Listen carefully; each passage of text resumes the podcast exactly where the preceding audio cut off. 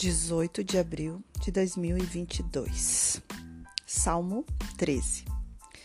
Davi, na sua extrema tristeza, recorre a Deus e confia nele. Até quando te esquecerá de mim, Senhor?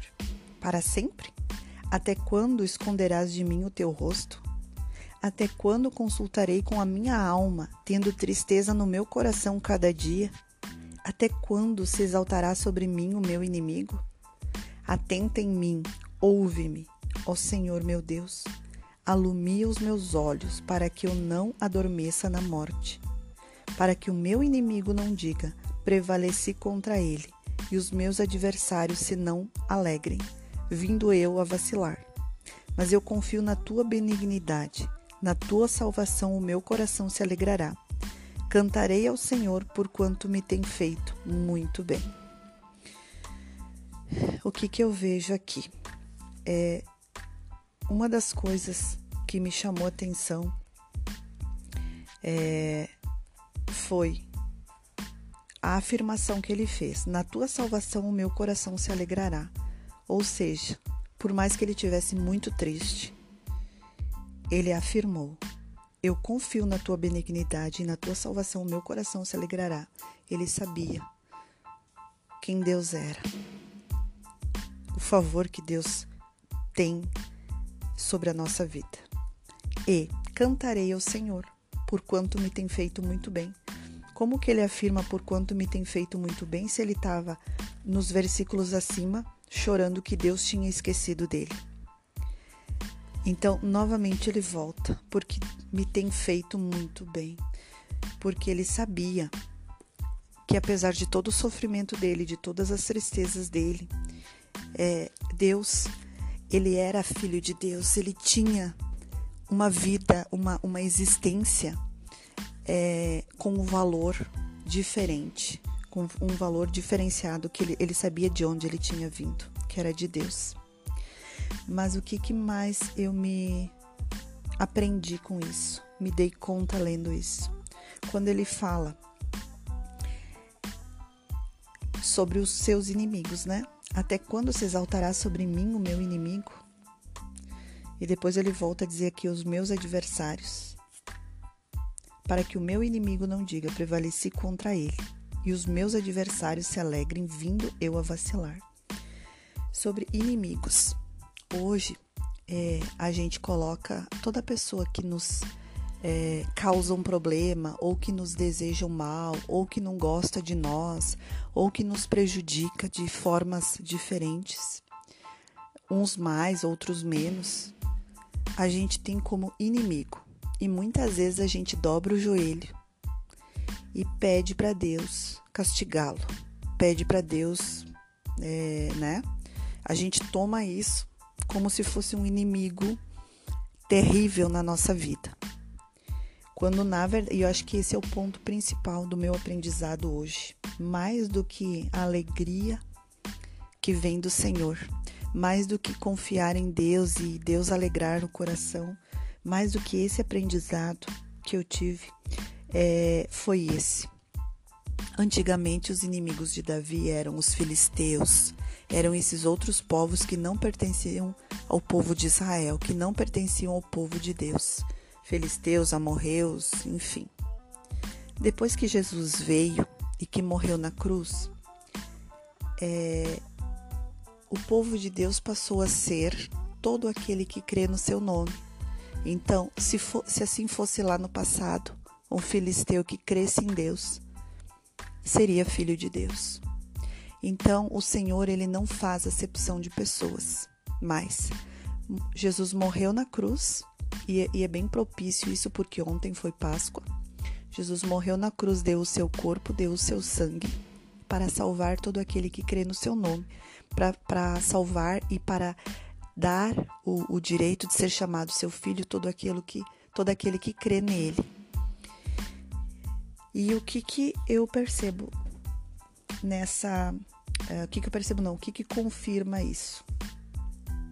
Quando Jesus está sendo crucificado, no, no livro de Lucas, Evangelho de Lucas, capítulo 23, versículo 34, diz assim: Jesus já estava na cruz, né? E dizia Jesus: Pai, perdoa-lhes, porque não sabem o que fazem. Em Atos dos Apóstolos, o primeiro mártir que foi Estevão, ele foi pregar a palavra, né? Na, foi, ele foi preso e depois foi pregar a palavra e ele foi expulso da cidade e apedrejado. E, e diz assim no capítulo 7 de Atos, capítulo 7, versículo 58. E expulsando-os da cidade, expulsando-o da cidade, o apedrejavam. E as testemunhas depuseram os seus vestidos aos pés de um mancebo chamado Saulo. E apedrejaram a Estevão, que em invocação dizia: Senhor Jesus, recebe o meu espírito. E pondo-se de joelhos, clamou com grande voz: Senhor, não lhes imputes este pecado. E tendo isto, adormeceu. Ou seja, Estevão entendeu tanto a mensagem que é, entendeu tão perfeitamente a mensagem do amor ao próximo, de, de ter o, o entendimento de que as pessoas cometem erros porque não sabem o que estão fazendo. Porque quando a gente conhece Cristo Jesus e a gente é transformado e a gente é, é batizado no Espírito e a gente recebe esse entendimento, quando a gente busca Jesus e recebe a, a, essa esse abrir do nosso entendimento a respeito da mensagem de Cristo, daquilo que ele é, daquilo que daquilo que a vida é, a verdade é. A gente entende o nosso irmão. E isso se chama amor ao próximo. Então ele fez a mesma coisa, clamou com grande voz. Ele estava sendo apedrejado, morto, porque ele estava tentando é, informar as pessoas da verdade de Cristo Jesus. E ele morrendo, apedrejado, ele clamou com grande voz: Senhor, não lhes imputes este como pecado. Ou seja, ele disse para Cristo: Pai, perdoa-lhes, porque eles não sabem o que fazem.